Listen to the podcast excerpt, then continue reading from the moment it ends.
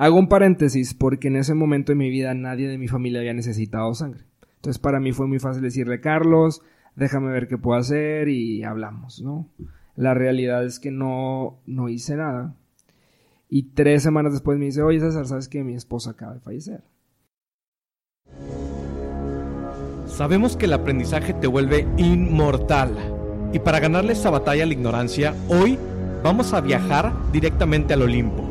Platicaremos con un coloso experto en su área y aprenderemos la estrategia maestra para tener éxito en cada proyecto. Estos secretos son para ti, que quieres dejar un legado en este mundo. Yo soy Raúl Muñoz. Bienvenidos al podcast Titanes.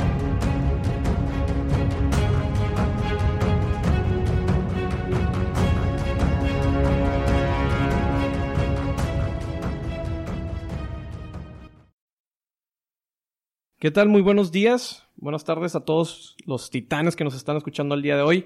Este es el episodio número 12 y bueno, quiero presentarles un invitado que nos va a cambiar la vida y nos va a cambiar el día de hoy y esta semana. Entonces, bueno, con ustedes César Esquivel. César, bienvenido aquí a Titanes Podcast. Muchas gracias Raúl por la invitación. Muy contento de estar aquí compartiendo un poquito sobre la historia de Blooders. Y bueno, César, partiendo de eso, cuéntanos, ¿cuál es la historia de Blores? ¿Cómo empieza, este, cómo empiezas tú también en este camino del emprendimiento? Y pues bueno, un poquito de eso. Mira, hace seis años yo me encontraba estudiando la maestría en administración de hospitales y trabajaba en la Universidad de Monterrey en el área de los laboratorios.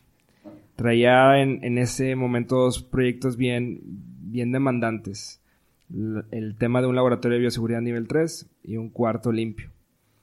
Me tocaba colaborar con muchos proveedores, eh, contratistas, entre otros, y uno de ellos es Carlos. Pues estaba bien pollo hace seis años. Y yo les hablaba a los proveedores, oye Carlos, échame la mano porque los plafones y esto, ¿no? Del, del proyecto. Y como veían bien chavo, eran bien picudos conmigo. Y me decían, no hombre César, la verdad no tengo chance de ir hoy, sino hasta las 7 de la noche como mucho para que yo les dijera, no, no te apures, lo vemos después o lo vemos mañana. Y a, esa hora ya salí. Y yo les, yo les decía, oye, nos vemos a las 7. Y todos así como que, chin, ya me dijo que sí, tengo que ir, ¿sabes? La realidad es que como yo estaba estudiando la maestría, pues yo me subía, estudiaba y en los tiempos libres iba y supervisaba cómo iba el trabajo, ¿no? Y en una de esas, en uno de esos, en esos, en esos breaks, Carlos me hizo, oye César, ya vete a descansar a tu casa porque estás tan tarde aquí. Y le digo, Carlos, pues la verdad es que tú por pico estás aquí porque me dijiste que venías a las 7, pero la realidad es que yo estoy estudiando. Y ahí salió, ¿qué estudias? Ya le digo, hoy estoy estudiando la, la, maestría en administración de hospitales. Y en ese momento Carlos me dice, oye, ¿sabes qué? Necesito donantes de sangre para mi esposa, tiene leucemia, estoy desesperado, ya no sé qué hacer, te voy a ser muy sincero, incluso he tratado de pagar por sangre y ya, ya estoy desesperado. Seguramente hay gente que en la maestría me puede echar la mano. Hago un paréntesis porque en ese momento de mi vida nadie de mi familia había necesitado sangre. Entonces para mí fue muy fácil decirle, Carlos, déjame ver qué puedo hacer y hablamos, ¿no? La realidad es que no, no hice nada. Y tres semanas después me dice, oye César, ¿sabes que mi esposa acaba de fallecer? Entonces ese momento muy particular, como una química que, que, que es ya amiga de nosotros, la química Coti, nos dice hay dos formas de vivir la vida. Una es haciendo nada y la otra pues es asumiendo la responsabilidad de lo que nos toca hacer, ¿no? Y bueno, escogí esta segunda y empezamos a investigar cómo estaba el tema de la donación de sangre en nuestro país. Nos dimos cuenta que somos el último lugar en donación de sangre altruista. ¿Qué significa esto? En México solamente 4 de cada 100 personas dona sangre para alguien que no conoce. Dice, hey, vengo a donar sangre para quién? Pues para quien la necesite. El otro 96 ciento lo hace cuando un familiar, un amigo o alguien muy cercano la necesita. Entonces por eso siempre estamos en este estado reactivo, eh, al final de cuentas ya apagando los fuegos, ¿no? Eh, y bueno, a raíz de esta historia de Carlos, Raúl, nos hicimos una pregunta Javier y yo, que era, ¿cómo le hacemos para aumentar la donación de sangre de la manera más rápida y con los menores recursos? Y creo que la tecnología es un vehículo bien interesante. Ahora, ¿cómo sale a la escena Javier? ¿Y por qué se llama Blooders? Blooders se llama por el tema de juntar blood para sangre y brothers para hermanos, porque realmente esto lo hago con Javier, mi hermano. Y Javier en ese mismo año se fue a un concurso de tecnología, se llama Startup Boss. Salen de Ciudad de México, literal en un camioncito, pues por eso Startup Boss. Se van hasta Texas al festival South by Southwest, donde ahí presentan todo lo que hicieron durante el camioncito. Ellos diseñaron él junto con sus compañeros en, ese, momento una solución que se llamaba You Supply Me, donde lo que hacían era, ellos decían, normalmente cuando tú quieres comprar un commodity, sobre todo en la industria de, voy a poner un ejemplo, en la industria de la construcción. Si tú quieres comprar blogs, tú tienes que hablar a todas las bloqueras, a todos los materialistas, pedirles la cotización, cuándo te lo van a entregar y todo este tema, ¿no? Y lo que ellos decían es, no, yo tengo el poder de compra. Entonces, en esa plataforma tú subías una, un, requerimiento, oye, yo quiero 500 blogs. Y entonces las personas que estaban dispuestos a satisfacer esa cuestión, pues ya sabían, oye, quiere 500 blogs. Y ellos le ponían, oye, yo te los entrego en tal día, te cobro tanto, el flete y bla, bla, bla. Entonces era una oportunidad bien, bien, interesante porque eran oportunidades reales, ¿no? Y estaban cambiando la forma en la que se compraba. Les fue muy bien en el concurso, quedaron en segundo lugar, Javier llegó bien contento, eh, conoció mucha gente y me dice, César, ¿te acuerdas del tema de Carlos? Porque no vemos cómo conectar personas que necesitan sangre con donantes, un poquito inspirándonos en, en el tema que justo acaba de trabajar. A la siguiente semana era el Startup Weekend. Nos metimos al Startup Weekend, tuvimos la oportunidad de dedicarle bastantitas horas a este proyecto la realidad es que nos encantó los hallazgos y decidimos empezarlo, ¿no? Ok, oye, y en ese entonces me quisiera detener un poquito, porque muchas veces sucede que cuando emprendemos como, como un emprendedor que, que va saliendo, que eh, nos activamos por alguna desgracia o por algo, algún suceso, ¿no? E, eso es una realidad que cuando nos sucede algo, reaccionamos y pues de esa manera entonces es cuando decimos, ah, mira, aquí hay oportunidad y aquí hay lo otro, que no te habías dado cuenta antes porque a lo mejor estabas con, estábamos dormidos en el sentido que pues no estamos en ese, en ese iris de alerta y de qué es lo que está sucediendo a nuestro alrededor, pero pues es muy importante el punto que tocas donde pues hay que, hay que abrirnos y hay que darnos cuenta, a lo mejor no es algo que nos suceda a nosotros, que en este caso no es algo que te sucede propiamente a ti, pero que lo sucede a una persona que, que conociste en, en, donde ya estabas. Entonces, muchas veces las oportunidades esperamos que nos lleguen directamente y así a la frente y que nos cacheteen, pero hay otras oportunidades que son, que las tenemos que ver por, por externos, o sea, por algún tercero que podamos encontrar y, y bueno, creo que ese es un punto bastante, bastante bueno y sobre todo que tomaste acción, porque a lo mejor pudiste haber dicho, ah, oye, pues podemos hacer eso y podemos llevar a cabo y a lo mejor podría funcionar y si empezamos a investigar, pero lo importante es que lo llevaste a la acción y que investigaste, buscaste la manera y hasta que diste como algo, con esa primera fase, con ese primer MVP que, ahorita nos platicas cómo es el primer MVP que sale de, de Blooders, pero pues que lo llevaste a la acción y muchas veces nos quedamos ahí como que en, el, en la orilla y como que será, no será, entonces nunca accionamos y pues bueno, eso es de, de felicitarte en ese sentido. Entonces, bueno, cuéntanos de esta primera versión que surge, ¿cómo, cómo la hacen? O sea, ¿no sabes programar? ¿No sabías programar? ¿Buscaste un programador? ¿Cómo, cómo es ese proceso? Mira, antes tocaste un tema bien importante de, del tema innovación y verlo desde afuera, entonces voy a hacer un paréntesis porque hay una historia muy interesante que leí en un libro que se llama How, How Breakthroughs Happen de Harvard Business Review, de, de, las publicaciones de, Harvard. Y es un libro donde cuenta la historia de cómo eh, Henry Ford se inspira para hacer todo este tema de la automatización eh, y producción, más, que automatización, producción en serie, ¿no? Entonces él dice que una vez, eh, voy a contar la historia rápida, se inspira en el tema de la carnicería. Él, él, va a un rastro y se da cuenta que hay una banda donde, pues al final de cuentas, va, va la res y hay personas específicas haciendo tareas específicas y dice, oye, qué interesante, mira cómo están todos sincronizados, cada uno entiende qué tiene que hacer, lo hace bien y lo puede repetir, ¿no? Entonces, a raíz de esto, él dice, oye, yo quiero producir de esta forma mis automóviles. Entonces ahí es una idea eh, y este libro platica de que cuando dos mundos diferentes colisionan o se encuentran, por eso el tema de How Breakthroughs Happen, generas muchísimo valor. Entonces, bueno, eh, contando esta historia que me gusta mucho, ¿cómo es el primer MVP? El primer MVP o la primera historia era, vamos a hacer el Facebook de la donación de sangre, ¿no? Vamos a hacer una red social. La realidad es que la gente eh, no dona sangre. No dona sangre no porque no quiera donar sangre, lo hemos descubierto, eh, sino porque hay muchas barreras. La primera es y quisiera preguntarte a ti, ¿cuándo te explicaron sobre donación de sangre en primaria, secundaria, preparatoria? ¿En algún momento de tu vida educativa? No, ninguno. En ningún momento, a mí tampoco. Entonces es, si ni siquiera lo traes en la cabeza, eh, ni siquiera lo viste en algún libro de civismo, lo que sea, pues es muy complicado que al final de cuentas te comprometas. Esa es la primera barrera. La segunda barrera es, pasa esto de Carlos, vamos a donar Javier y yo. Fuimos a un hospital eh, público y nos tardamos cinco horas Donar sangre, te tardas entre 8 a 12 minutos estando conectado. Las otras 4 horas eran paja, eran filas, eran trámites y era, oye, yo creo que sí volvería a donar, pero no me quiero tardar 5 horas. A veces, ¿cómo le hacemos para disminuir esa incertidumbre, sobre todo en una época en la que el tiempo es oro al final de cuentas? Volvimos a ir a otro hospital, lo mismo, y dijimos, es que hay un área de oportunidad. El primer MVP era bien sencillo subías en, creamos un grupo de Facebook, una página, la gente nos escribía y nos decía, oye, Juan necesita cuatro donantes de sangre o negativo en tal hospital, échenos la mano.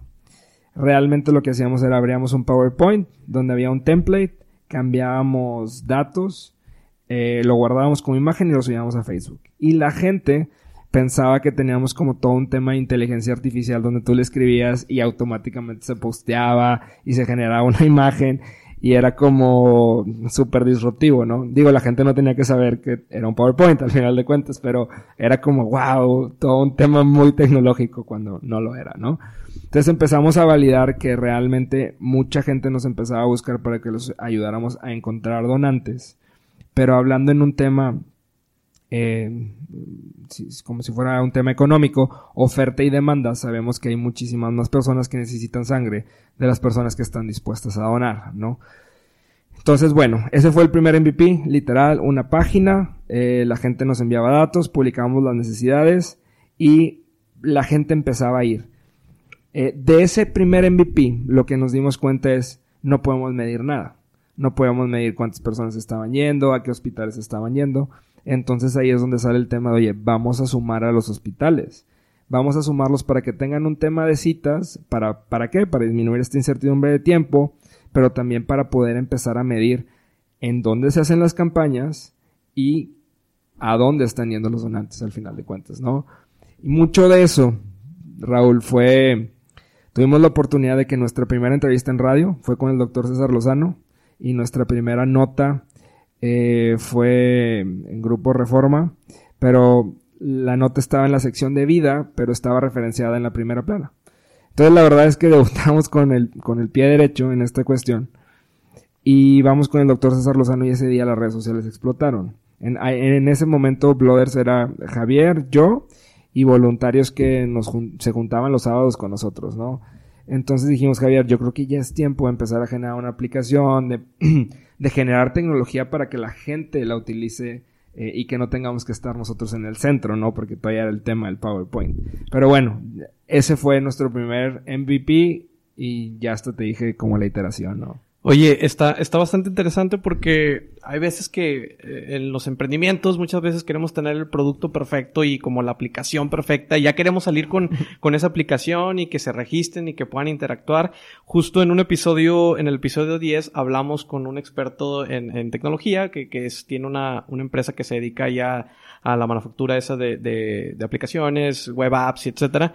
Y nos decía mucho eso, que pues, hay veces que no es necesario que crees un, una aplicación desde inicio. Primero tienes que validar efectivamente si hay comunidad y si va a haber alguna manera de que lo puedas medir y si va a haber alguna manera que también vas a tener ese beneficio de, de, pues, de poder monetizarlo en un futuro. Entonces creo que esto que ya comentas que lo hacían con PowerPoint, lo hacían de una manera pues arcaica, por así decirlo, pues es, es, un, un, iris de, de, todo esto que sucede y pues también para los emprendedores que nos escuchan, pues que no se esperen a que tengan el producto perfecto ni la aplicación, sino pues salgan al mercado, obviamente con sus cuestiones de, de, la idea de lo que quieren hacer y cómo lo quieren hacer, pero pues ya salgan y prueben el modelo. Y ahí, pues bueno, probando, César, te diste cuenta cuáles eran las áreas de oportunidad y iteraste para ver de qué manera podían ya ahora sí generar la aplicación, cómo podías eh, medir con los hospitales por medio de las citas. Entonces, pues digo, fuiste creando como esas iteraciones para, pues ahora sí, ya el desarrollo de la aplicación. Y bueno, ¿cómo sucede ese desarrollo, el primer desarrollo ya con una aplicación? El primer desarrollo es algo bien importante. Yo no soy desarrollador, yo no soy programador. Javier, estudio ingeniería en tecnologías computacionales, que es mi hermano. Y pues él es el que se encarga de toda esta parte de desarrollo, ¿no? Eh, lo primero fue una aplicación. Y bien chistoso porque ni siquiera la. Ni siquiera la lanzamos aquí en Monterrey, en Nuevo León. Tú sabes que nadie es profeta en su, en su tierra. Eh, nos contactaron del Instituto de la, de la Juventud de Puebla, un, hasta la fecha un excelente amigo Daniel, y nos dice, oye, vénganse a presentar acá la aplicación, yo les armo una rueda de prensa y los apoyamos, los conecto con hospitales. Eh, y sí, así fue. Eh, lanzamos la, aplicación, la verdad, nada que ver con lo que es ahorita, ni en funcionalidad, ni en diseño, ni en algo bien importante que acabamos de lanzar, que es el tema de comunidad. El tema de tu comunidad es, tú Raúl puedes dar de alta a tus compañeros eh, por tipo sanguíneo, o no necesariamente por tipo sanguíneo, pero que sean parte de tu comunidad. A la vez esas personas van a agregar a gente de la comunidad y lo que queremos hacer son dos cosas. Una, aumentar la comunidad de donantes, pero dos, generar esa comunidad de donantes a través de microcomunidades. Muchas veces pensamos que tenemos que generar este tema de los influencers, ¿no? Tener millones de seguidores. La verdad es que con unos miles que sean bastante activos, la verdad es que generan mucho valor. Entonces lo que nosotros pensamos es esto. Y nuestra comunidad se llama el Brotherhood, ¿no? Todos lo usamos en inglés porque pues somos regios y tú sabes que aquí se da mucho ese tema. El segundo, la segunda lengua materna de, nosotros. El, pochismo. Entonces, el Blother, Neighborhood, el, el Brotherhood, eh, es bien interesante porque vamos a las empresas a hacer las share parties, que ahorita platicamos de eso, que son jornadas de donación de sangre dentro de las empresas. Y se genera una microcomunidad que cuando nosotros nos vamos, si desafortunadamente alguien llega a necesitar sangre y hay una comunidad activa ahí que es capaz de, de por sí sola eh, solucionar este problema, ¿no? Pero ¿qué pasa si vamos eh, visitando muchísimas empresas como lo estamos haciendo ahorita? Pero aunado a eso, Raúl genera su comunidad, César genera su comunidad, Juan genera su comunidad, pues realmente vamos generando una comunidad que, que, que genera valor, ¿no? Y que sí es capaz de resolver los problemas estamos muy contentos y pues cuando nació la primera aplicación pues ni se vislumbraba ese tema, ¿no? Y, creo que es importante porque hay veces que, digo, nos gustaría estar un paso adelante, pero el mismo mercado te lo va pidiendo, las mismas eh, necesidades dentro de, de, la sociedad, en este caso de, de los donantes y de los, las personas que requieran ese, ese servicio de donación de sangre, pues buscar la manera de cómo poder brindar más, más fácil el servicio, que sea más ágil, que sea mucho más efectivo y que puedas llegar a más personas, que es básicamente lo que, lo que buscamos, que, que más personas se, que hagan conciencia de este tema y que pues sea mucho más fácil por estas experiencias que ahorita vamos a platicar de, de las share parties. Y bueno, quisiera, antes de platicar de las share parties y, y de todo este, de, todo este proceso, acaba de, de pasar el, el Día Mundial del Donante y bueno, lanzaste una campaña eh, que, que, también estuvo en redes y, ahí yo, yo, la estuve compartiendo y demás. Cuéntanos un poquito cómo les fue con esta campaña y bueno, qué, qué experiencia tuvieron. Claro, mira, desde hace cuatro años siempre lanzamos un video relacionado al Día Mundial del Donante de Sangre. Si se meten en nuestro YouTube ahí los pueden encontrar. Los primeros dos son caseros. Los hicimos nosotros, los hizo hecho Javier. Eh, el video del año pasado fue la primera vez que que gracias a un, donativo de, WeWork, porque ganamos un premio de emprendimiento con ellos, el, el, Creator Awards, tuvimos la oportunidad de hacer un video en forma, un video bien, que queríamos que concientizara sobre el tema de la donación de sangre. Y juntamos a personas que habían recibido sangre con donantes las personas que habían recibido sangre sí sabían que les iban a hablar a estos donantes, pero a estos donantes les dijimos, oye, no hombre, vente, vamos a grabar un video tranqui de Blooders. No tenían ni idea que iban. Y entonces pues les estamos haciendo preguntas normales de que, oye, cuéntanos por qué es importante donar sangre y todo este tema. Y luego de repente sopas, ¿no? Que salen los donantes. Y la idea era generar como, como este, esta especie de catarsis que al final de cuentas, aunque estas personas que donaron sangre obviamente no les donaron a los que están en el video, eh, es muy padre ver cómo cuando tú donas sangre impactas en la, en la vida de las personas directamente, cambias historias, cambias perspectivas y vienen eh, estos testimonios de estas personas que dicen, oye, hace tantos años yo tenía cáncer, eh, donantes me ayudaron y no nada más me ayudaron a mí, al final de cuentas le ayudaron a mis hijas, ¿no? Entonces, hicimos ese video, Raúl, y fue muy, muy compartido, fue muy visto, fue muy exitoso. Y este año teníamos el tema de, oye, ¿cómo le hacemos para generar algo más grande al final de cuentas, no? Entonces ahí fue donde tuvimos la oportunidad de conocer a, a Por Ciento, esta agencia creativa, donde hicimos un video con, con un influencer bastante conocido, con, con el buen Rorro, a, quien le mandamos un saludo. Y salió una idea increíble, ¿no? Salió una idea donde, para los que no han visto el video, pues ni modo, se las voy a contar. Ya es el spoiler, spoiler alert. O adelántele, unos segundos, vean el video y después vuelvan aquí al, al Bueno, ya sé cómo no spoilearlo. Al final de cuentas es una historia que a ti y a mí nos puede pasar, o a alguien muy cercano les puede pasar. Y también el desenlace es que personas o cualquier tipo de personas al final de cuentas puede ayudar a, como dice el video, a salvar una vida. Entonces, el video ha funcionado increíblemente en Instagram, en Facebook, búsquenlo en nuestras redes sociales, en Blooders. Y también hicimos un tema de empezar a sumar organizaciones y empresas de una forma diferente. Se sumaron Auditorio Pabellón M, se sumó City Banamex, el auditorio, y se sumó el estadio de Rayados, que se veía increíble, parecía literal un, corazón bombeando, porque se iluminaron de rojo todos esos tres recintos, pero particularmente el de Rayados apagaba y prendía, ¿no? Con ritmo. Entonces, eh, ellos comunicaron en sus redes sociales, oye, nos sumamos al Día Mundial del Donante de Sangre porque en México tenemos que cambiar esta realidad, ¿no? Eh, tuvimos la oportunidad de estar en varios medios y, e increíble, ¿no? También ese día muchas empresas se comunicaron con nosotros como que, oye, quiero hacer algo en mi empresa, ¿no? Me quiero sumar.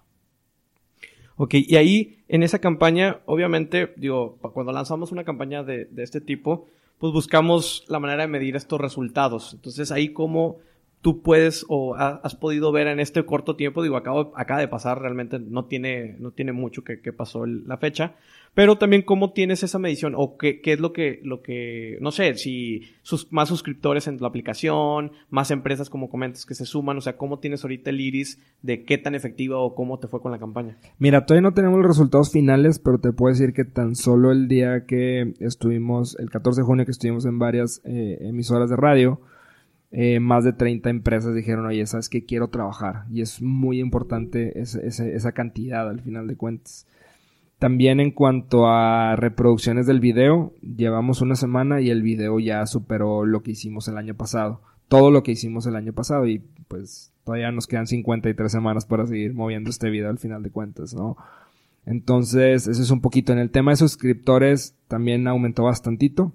La verdad todavía no tengo el número exacto pero sí es, sí somos capaces y sí se puede medir realmente cómo, eh, si es exitosa o no es exitosa al final de cuentas la campaña, ¿no?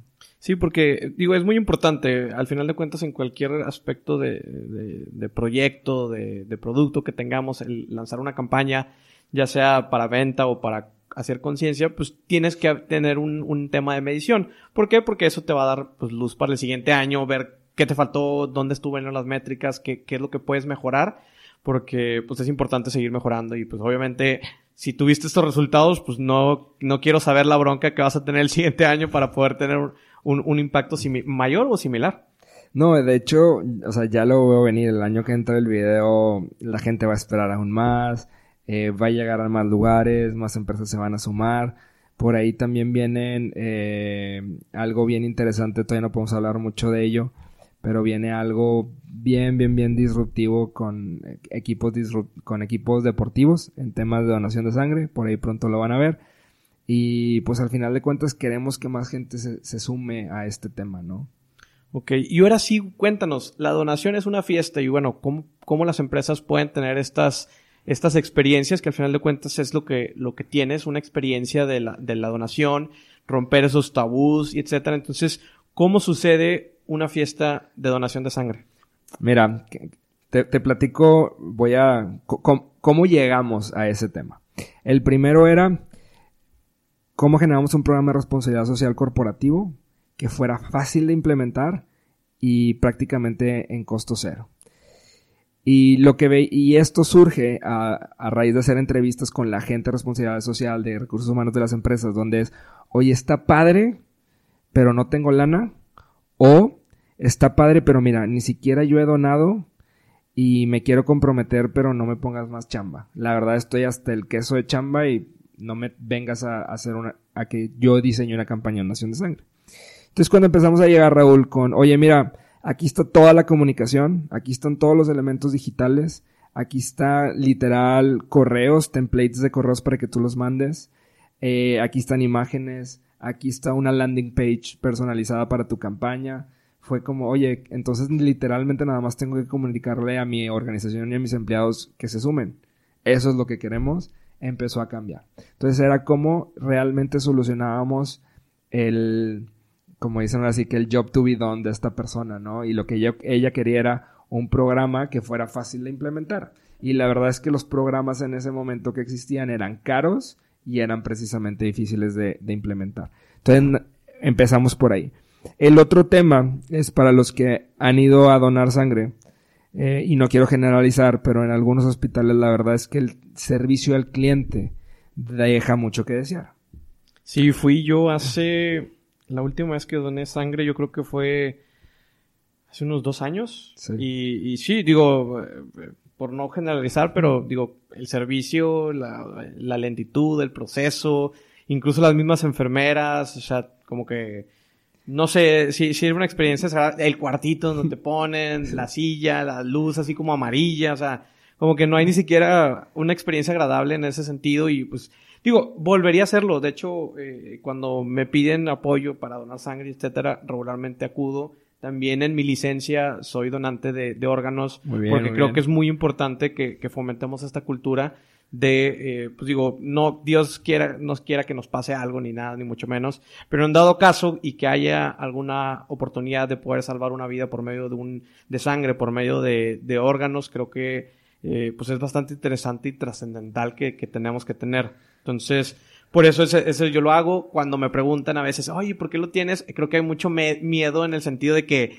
de que no, es que no te van a salvar si, si llegas al hospital y ven que eres donador de sangre, ven que eres donador de órganos en tu licencia, no te van a salvar y van a, van a, este, tratar de, de que te mueras para, para donar los órganos. Y pues digo, son de esos eh, tabús y mitos, mentales que obviamente cuando platicas con médicos y, y, les dices, oye, ¿a poco, a poco sí? Y obviamente por su ética profesional, por su... No digo que a lo mejor...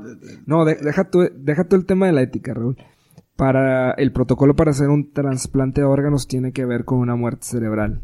Entonces, desde ahí, o sea, no creas que precisamente el mito este de que, ah, se accidentó, de que no, hombre, agárralo y donamos los órganos. No sucede así. Entonces, digo, los medios también se han encargado mucho de, de las notas rojas de aparece en una bañera y sin un riñón. La verdad es que el tráfico de órganos tampoco sucede así, pero bueno. Nos, nos estamos desviando un desviando poquito. un poquito, pero ya sí, Entonces, un punto, hay un paréntesis que quería hacer de, de, ese tema de la experiencia, de la experiencia dentro de, de esa donación de, de sangre. y, era el, y era el tema de cómo generamos un programa eh, fácil de implementar para que cualquier empresa se pudiera sumar.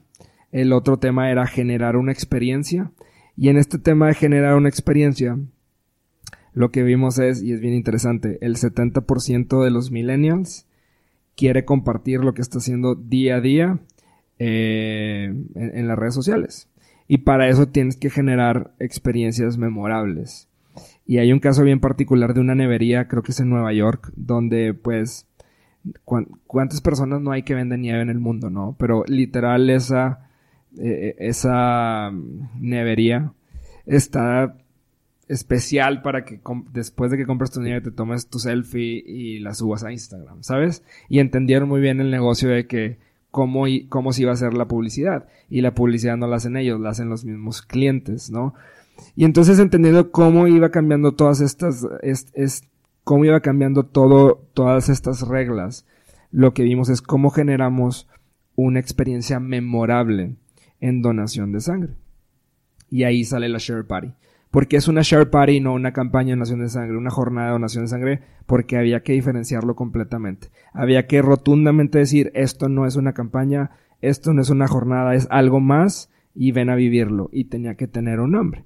Esta Share Party es una fiesta, como bien lo dices, para celebrar la vida, donde dentro de las organizaciones, con las personas que tú conoces, donde tú te sientes cómodo, hacemos una campaña de donación de sangre. Buscamos que sean lugares visibles, que sean lugares abiertos, para que cuando la gente esté donando pase y de que diga, ah, mira, está Raúl ahí donando, no le pasó nada, va a generar una comunicación contigo, se generan pláticas, gente que no, nunca se haya conocido en la organización, está donando y está platicando, oye, ¿de qué departamento eres?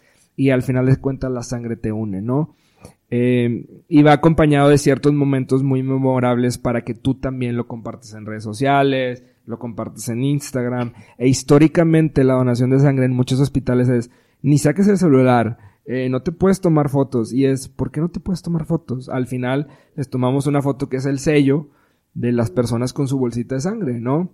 Eh, creemos que es un hecho tan trascendental y que se genera un vínculo con tu bolsita, literal, porque esa bolsita al final de cuentas va a ir a salvar vidas. Tu sangre va a estar dentro de otra persona y va a salvar vidas. Entonces, eso es una share party, es una experiencia literal en donación de sangre y la verdad es que nos da mucho gusto que las personas no nada más van y lo van y lo palomean como que bueno pues ya doné sangre sino que realmente están regresando y eso quiere decir que estamos generando una buena experiencia no eso es importante porque justamente te iba a preguntar eso de, de evidentemente a lo mejor eh, si ya está el programa y muchas veces hay ciertas empresas cuando hacen este tipo de programas de, oye, pues vamos a ir a plantar árboles, oye, vamos a hacer estas campañas en, en las casas, en la casa hogar. muchas, muchas veces es de que lo haces una vez o lo haces a fuerza porque pues, eh, tu jefe es el que la trae la, la, la, campaña o es el que va a estar ahí. Entonces, eso es, eso es interesante lo que comentas hacer de que hay eh, clientes, lo podemos a lo mejor llamar clientes o personas eh, donantes recurrentes después de que viven esta experiencia y pues me imagino que buscan la manera de cómo poder donar de una manera, eh, de, este tipo, de esta manera. Y te iba a preguntar otra cosa. Aparte de estas experiencias que haces dentro de las empresas, ¿has tenido estas fiestas de, de vida en pop-up, de manera pop-up en lugares, en escuelas, en, en otros, en otros que no, no es tradicionalmente una escuela y que a lo mejor tú haces la convocatoria por por eh, Facebook y haces el evento de que, oye, va a haber una fiesta, fiesta acá de, de, donación. Entonces, no sé si hayas tenido alguna, alguna de esas, un evento de ese tipo. Sí, de hecho, eh, por ejemplo, Pabellón M, tenemos una campaña donde viene la comunidad completamente. En WeWork hacemos fiestas abiertas. En algunas empresas también como GM Capital invitan al mismo piso, al, al mismo edificio hay muchas organizaciones que se suman a hacerlas a hacer share parties abiertas, ¿no? hay que puede ir comunidad en general. Eh, algo que nos ha faltado y que estamos buscando hacer este, este año son las micro share parties, por así decirlo, porque todavía no tienen un nombre específico. Pero es este tema de que personas para sus cumpleaños o para ocasiones especiales puedan hacer campañas de donación de sangre, donde no necesariamente sabemos que van a ir a donar 20, 30 personas, pero sí van a ir 4 y 5. Entonces estamos viendo cómo, hacemos ese tema. Es, muy importante para nosotros. Y otra cosa que acabamos de hacer eh, este año, ya se sumaron seis colegios, es un programa educativo dirigido a, desde primaria. ¿Por qué? Porque es algo bien importante. Capacitamos a los maestros, que son estos eh, facilitadores, estos educadores para el futuro. Educamos o les llevamos el tema de la donación de sangre a los estudiantes, que son los futuros donantes y con quien nadie había platicado y entornado una comunicación, pero también los papás son los que a través de los niños son invitados a una share party. Entonces estamos educando para el futuro y fíjate que lo que nos dimos cuenta es que el 50% de los papás que han ido a donar nunca lo habían hecho antes. Entonces, eh, es un programa también muy importante. es un programa que se llama ese programa no se llama Share Party, se llama Blooders Edu y va acompañado al final de cuentas también con una campaña de donación de sangre.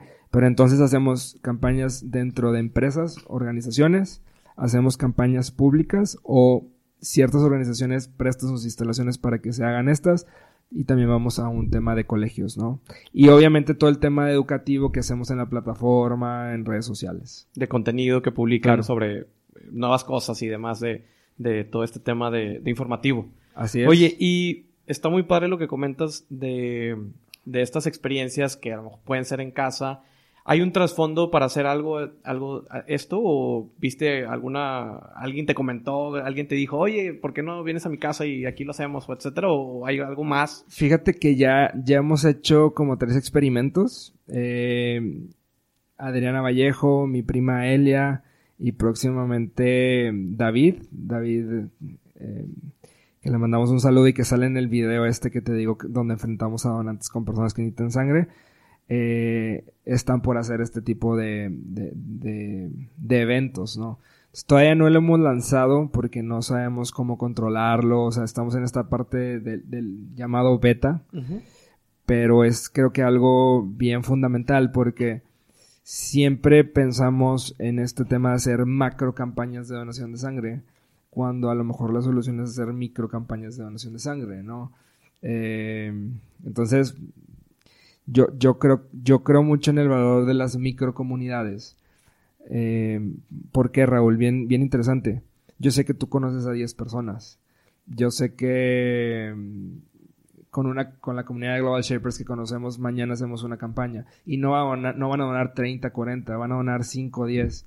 Pero ¿qué tal si personas como tú y como yo hacen esto repetidamente todos los días en un tema de escala? Así se puede resolver el problema porque tenemos una, una cantidad eh, finita al final de cuentas de empresas que tienen las instalaciones y que tienen el personal adecuado como para que vayamos, a diferencia de si lo hacemos con las personas. Entonces, queremos probar eso, que queremos ser capaces de también generar esas experiencias personalizadas.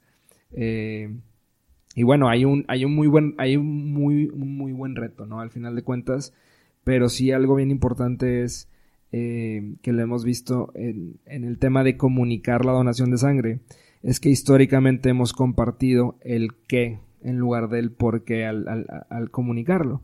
¿Y a qué me refiero con esto? Hace poquito me decían, me invitaron a, a, una organización, no voy a decir nombres, pero me dicen, oye, tenemos una comunidad de 25 mil empleados, hicimos una campaña de donación de sangre y vinieron dos.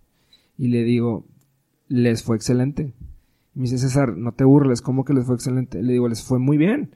Porque si me dices que diste trípticos y pusiste donar sangre salvavidas y los requisitos, te quedaste en un nivel de comunicación súper básico. Nadie va a ir a donar porque le digas donar sangre salva tres vidas y los requisitos. Absolutamente nadie. Tienes que ir más allá, tienes que explicar por qué es trascendental hacer esto. Y le digo, actualmente la gente es muy visual. La forma en la que puedes llegar con ellos es con contenido de videos. Y les ponía el video, les puse, perdón, les puse el video. Oye, está genial, creo que esto puede servir mucho para invitarlos. Pues sí, tienes que conocer las tendencias. Y creo que históricamente el sector salud, en este tema de diseño, marketing, redes sociales, como que todavía no ha dado ese paso, ¿sabes? Y creo mucho que es por la propia formación del perfil del, personal sanitario, ¿no? Es eh, a la enfermera, eh, la educamos con enfermeras, al químico con químicos, al doctor con doctores y luego R4, así R1, 2, así sucesivamente, ¿no? Pero nunca están rodeados con otros perfiles. Eh, y digo, no es que no estén rodeados y estén aislados, pero su formación es diferente. Entonces, al final de cuentas, creo que precisamente por eso el sector salud tiene un área de oportunidad increíble juntándose con otros para hacer estos breakthroughs que platicaba como el Henry Ford y la carnicería, ¿no? Entonces, bueno, pues creo que hay un área de oportunidad importante ahí en el tema de donación de sangre, en la microdonación de sangre, por así decirlo.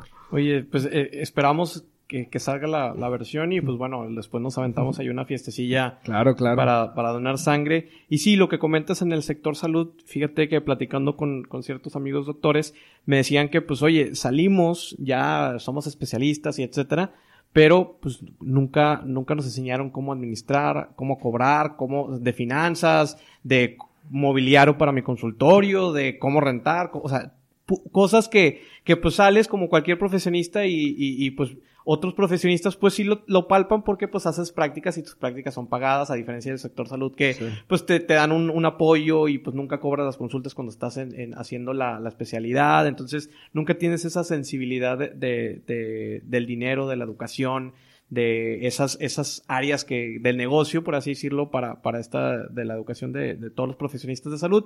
Pero pues como esa, hay muchas otras áreas, o sea, el tema de la tecnología, de todo lo que están, está surgiendo nuevo, o sea, otras carreras que pudieran complementar muy bien eh, todo este tema del sector salud. Y ya para ir cerrando, me gustaría que abordáramos el tema de pues esos mitos para, para, para los donantes de sangre, o sea, todos esos mitos de, oye, si tengo tatuaje puedo donar, oye, si tengo, este, si de chiquito me dio algo, también puedo donar, o sea, todos esos mitos que hayas escuchado, que podamos ahorita rompérselos a, las personas que nos escuchen y, fomentar que, estos mismos vayan a, donar. Mira, los más comunes son, me dio hepatitis, eh, de chiquito ya no puedo donar. La realidad es que es un mito. Si te dio hepatitis A antes de los 10 años, sin ningún problema puedes ir a donar. El tema de tatuajes, piercings, acupuntura y las mujeres ahorita microblading, sí pueden donar después de 12 meses que se hayan hecho eh, este tema, ¿no? Este procedimiento. Tatuajes, piercings, microblading y acupuntura. Eh, otro mito bien tonto es voy a engordar sangre, voy a, sorry, voy a engordar si dono sangre y es una tontería. La verdad es que, que no tiene nada que ver eh, este tema. Hay dos cosas que pueden pasar después de donar sangre, que te dé un poquito más de sueño, un poquito más de lo normal, y el otro que te dé más hambre. A mí me da mucha hambre, pero te da ese día y no es como que porque comas más ese día vas a engordar, ¿sabes? Entonces es un super mito. Y esos son los tres que más nos encontramos, la verdad, o, son los que más afectan al final de cuentas a la población, que eh, el tema, sobre todo Raúl, es que les dicen, o van a donar y no les dan la explicación correcta. Dicen, no, no puedes donar porque tienes tatuajes. Y la gente se queda con ese no. De hecho, desarrollamos un bot, un asistente virtual ahí en Facebook y en nuestra página, que contesta las preguntas de forma automática y siempre de la misma manera, ¿no? Y siempre contesta en positivo cuando sí se puede donar. Ejemplo es, ¿puedo donar sangre si tengo un tatuaje? Sí, siempre y cuando ya hayan pasado 12 meses. Entonces los dejamos con ese tema. Eh, tú sabes que la mente cuando te dicen no es no es no. Entonces, bien diferente hubiera sido de que, ¿puedo donar sangre si tengo tatuajes? No, ya no lees lo demás. Entonces, sí, siempre y cuando suceda esto, ¿no? Eh, y sobre todo esos tres mitos. También el tema de las mujeres si están en sus días. La verdad es que si no tienen un flujo tan abundante, si se sienten bien, que es el principal requisito para donar sangre, cuando me preguntan, ¿qué se necesita para donar sangre? Sentirte bien y no tener tanto ayuno, básicamente, y no estar tomando medicamentos, ¿no? Pero, pero esos son los, los, los que más nos llegan, ¿no? Los que más afectan. Oye, ¿requisitos para, para donar sangre? Sentirte bien, tener entre 18 y 65 años, tener, llevar una identificación oficial con fotografía, no estar eh, tomando medicamentos, hay que revisar qué medicamentos. Eh, aprovecho aquí para platicarles cuál es el proceso en general. Es llegas, te toman tus datos demográficos, luego te sacan eh, tantita sangre para revisar que tu nivel de hemoglobina se encuentre correcto, ya sea hemoglobina o hematocrito. Si todo está bien, pasas una entrevista con el médico porque el médico es el que va a revisar eh, todo tu historial médico y es el que te va a decir si puedes o no donar. Por ejemplo, muchas veces nos preguntan, estoy tomando este medicamento para la presión, tengo presión alta, pero estoy controlado. Yo te diría, sí puedes donar, no hay ningún problema, pero hay un médico que va a evaluar no nada más esa cuestión, sino todas las demás. Entonces, bueno, si el médico dice, oye, sí, sí puedes pasar a donar, ya pasas al, tema de extracción de sangre, se tarda entre 8 a 12 minutitos, luego te quedas descansando ahí otros 5 a 10 minutos, tu refrigerio y listo. Hablando un poquito, ya, nada más también para, para, me quedé con esa duda y me hubiera gustado preguntártela antes, en el tema de los costos asociados que, que implica el, el, llevar el equipo, por ejemplo, a las fiestas o el llevar el equipo ahora en, en las pruebas beta que vas a hacer para, para estas experiencias, ¿cuáles son los costos asociados que tienes o más o menos un desglose así de qué es lo que, lo que cuesta a lo mejor las bolsas o llevar al equipo, el personal, etcétera? Fíjate, tocas un tema bien importante porque de acuerdo a la Organización Panamericana de la Salud, hay, hay un tema en el que ningún, o bueno, muy pocos bancos de sangre se meten y es precisamente el costo asociado al tema del reclutamiento y selección de donantes, que es mucho lo que estamos haciendo. Y hay un costo inherente a eso, ¿no? Que tiene que ver con desde transportación, personal y todos los insumos necesarios para que se pueda generar eh, la donación. Fíjate que muchas veces nos llegan muchas preguntas eh, que sobre todo eh, es más evidente porque también el sector público se da. Oye, es que me están cobrando la sangre. Y ya les explicamos y les decimos, mira, eh, me están cobrando la sangre y yo llevé 10 donantes. Y le digo, eh, no te están cobrando la sangre. Lo que está pasando es, después de que sacaron la sangre, al final de cuentas hay que hacer pruebas para hepatitis, VIH, eh, Chagas, Brusela, hepatitis B y C. personal está involucrado, tecnología está involucrada, hay insumos que son necesarios y le digo, eso no puede costar cero pesos. Desafortunadamente no puede costar cero pesos. Y le digo, te voy a poner un ejemplo eh, similar. El tema del agua. Tú puedes ir ahorita a un río, agarras una botella, te tomas el agua, pues no está potable, no sabes que al final de cuentas está, pero es costo cero porque es un, bien que todos, al que todos debemos de tener acceso, ¿no?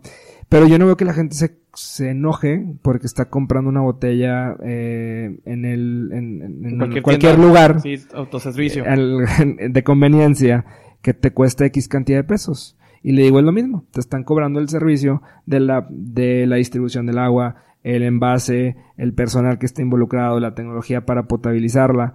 Y le digo, solamente que la sangre desgraciadamente no sea en un río, se da en nosotros mismos, pero esa sangre se puede recuperar. Entonces le digo, esos son los costos asociados cuando a ti, al final de cuentas, en una factura en el hospital te dicen, oye, por servicios te estamos cobrando esto. Y ya la gente lo entiende, pero tiene que ver con, con, que pensamos que en el sector público todo es gratis y al final de cuentas no es gratis, nuestras cuotas lo están pagando. Nos han hecho pensar que es gratuito y que todos no lo merecemos, pero al final de cuentas sí estamos pagando por ello, ¿no? Todos estamos pagando por ello, incluso que hay algunas personas que al final de cuentas no lo utilizan, ¿no? Y subsidian a otras, pero hay un costo asociado inherentemente sea sector público o privado en el tema de la transfusión sanguínea. que está, está muy interesante todo este tema y creo que pudiéramos abordar el, todo el tema del sector salud y cómo está conformado y demás. Y, pues bueno, después habrá oportunidad para charlar sobre ese, ese asunto. Y ya nada más también, bueno, en, en el modelo negocio de, de Blooders, ¿cómo es sustentable?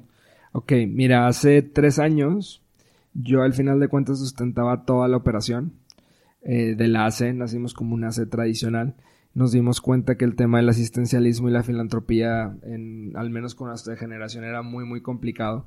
Y empezamos a ver todo este tema de las startups de tecnología, ¿no?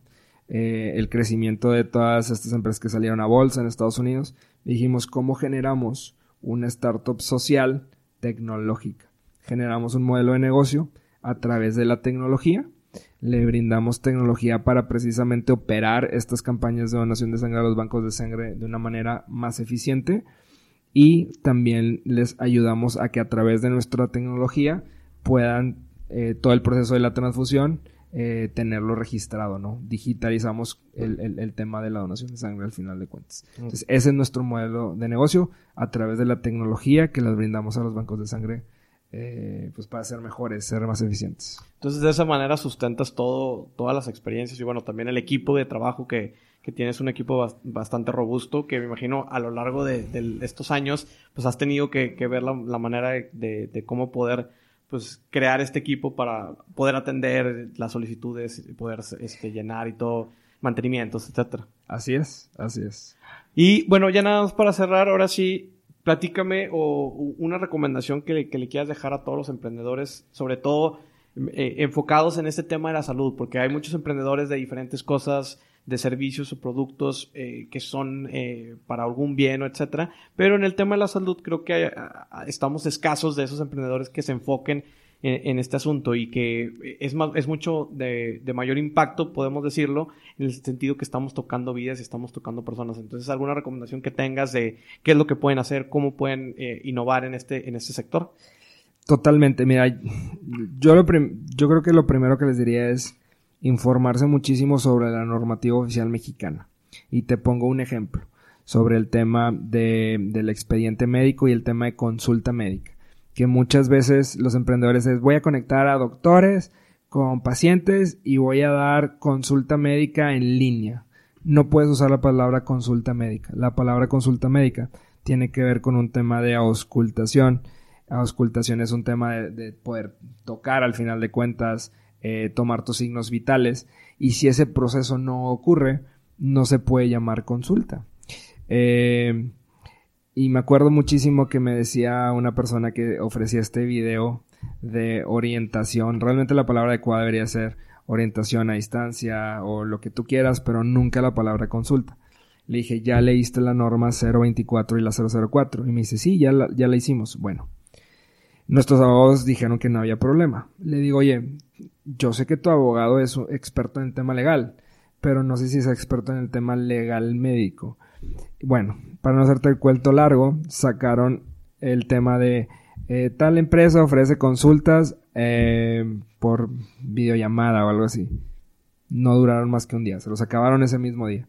Entonces es importante que, que leamos, que revisemos la normativa, porque muchos de estos emprendimientos en salud, Raúl, vienen precisamente de gente de fuera que vio este breakthrough, que vio esa área de oportunidad o que conoció a un doctor se juntaron y empezaron a hacer esto y es importante leer la normativa y la reglamentación que existe eh, sobre el sector salud porque es un es a diferencia de otros sectores es un sector muy regulado. Entonces de entrada yo les diría esa cuestión o sea que, que hay que saber dónde estamos jugando si se puede jugar o no se puede jugar. Y la otra es que no se esperen a tener ya lo tocamos ahorita no se esperen a tener eh, la aplicación, la plataforma, el bot, sino si pueden salir con la pura plataforma, adelante. La verdad es que al final de cuentas te puede ahorrar costos eh, y te puede ahorrar costos no, en no, no solamente en dado caso que no funcione, sino en dado caso que empiece a funcionar, levantas capital incluso más rápido, ¿no? Entonces, o quemas menos dinero del tuyo. Entonces, por, por ambas razones, eh, salí rápido. Creo que eso es algo que a mí me hubiera gustado hacer. En ese momento no teníamos la capacidad porque no nos dedicábamos al 100% a esto. Lo veíamos como un tema de una C, eh, ahí cuando podamos lo hacemos. Y luego tomó mucha importancia y no fue hasta que nos metimos de lleno que este tema empezó a crecer, que fue hace tres años, pese a que desde hace seis traíamos esta cosquillita, ¿no? Entonces, yo lo podría resumir en esos dos. Informarnos bien sobre el sector en el que estamos jugando y hacerlo hacerlo rápido, ¿no? No tener miedo a, esperarnos a salir cuando tengamos las, el super desarrollo tecnológico. Excelente. Oye, César, y bueno, ¿qué viene para ti más adelante? ¿Qué otros proyectos traes en, mira? Y bueno, ¿qué, sigue para Blooders? Ya comentamos algunos puntos, pero pues digo, a manera general, otros proyectos y ¿qué sigue? ¿Cuál es el futuro? Mira, en Blooders estamos ahorita operando en Monterrey, Ciudad de México, y hace unos meses empezamos en Guadalajara. Queremos empezar a operar más fuerte en Guadalajara y queremos que nuestro que nuestra plataforma para bancos de sangre llegue a muchísimos más eh, lugares. Queremos que en los próximos tres años Blooders no solamente esté en México, sino tenga presencia ya en Latinoamérica. Por ahí estamos eh, en, ese tema de, de, varios países revisando algunas cuestiones.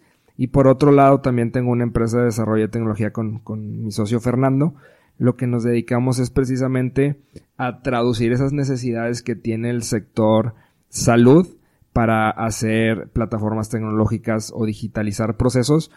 Nosotros como ingenieros biomédicos creemos que tenemos ese potencial de extraer bien la información médica y plantearla en una buena plataforma, ¿no? Que creo que a veces se rompe este tema de que cuando el desarrollador platica solito con el doctor, creo que hay una barrera de, una barrera de comunicación bien interesante, ¿no? Y pronto van a poder ver por ahí un desarrollo que hicimos con Alerta Rosa. Alerta Rosa es una organización increíble que acelera el proceso de diagnóstico de cáncer para las mujeres y por ende, pues también ayuda a salvar vidas, ¿no? Entonces estuvimos trabajando ahí con ellos, con, con el doctor Jaime, la doctora Tere. Y pues bueno, en, en, eso, al final de cuentas, mi pasión son, las puedo conjuntar todos los días, que es la tecnología, la educación y el sector salud, ¿no? Perfecto. Oye, pues ya, ya ahora sí para, para terminar, invítanos a, donar sangre y, para toda la comunidad que, que, se aviente a bajar la aplicación y pues que le pierda el miedo. Bueno, regístrense por favor en www.blooders.org. Síganos en nuestras redes sociales. Estamos en Twitter e Instagram como arroba somos blooders, en Facebook como blooders con doble O. Eh, Ahí, ahí en la página están las share parties que están abiertas o también si ustedes nos están escuchando y están en una organización y les gustaría que fuéramos a hacer una share party a su empresa, también nos pueden contactar ahí. Y también acuérdense que donar sangre no duele, duele necesitarla y no tenerla. Muchas gracias por la invitación y encantado de, haber estado aquí. Perfecto, César, muchas gracias por, este tiempo y por regalarnos aquí también el espacio aquí dentro de sus oficinas. Y pues para todos los titanes ya saben, eh, este tema es muy importante, es muy, muy trascendental. Eh, hay que dejar de ser egoístas, sangre tenemos mucha y se puede renovar, pero vidas, vidas en el mundo son pocas y hay que, hay que cuidarlas. Entonces, muchas gracias a todos. Nos vemos en el próximo episodio.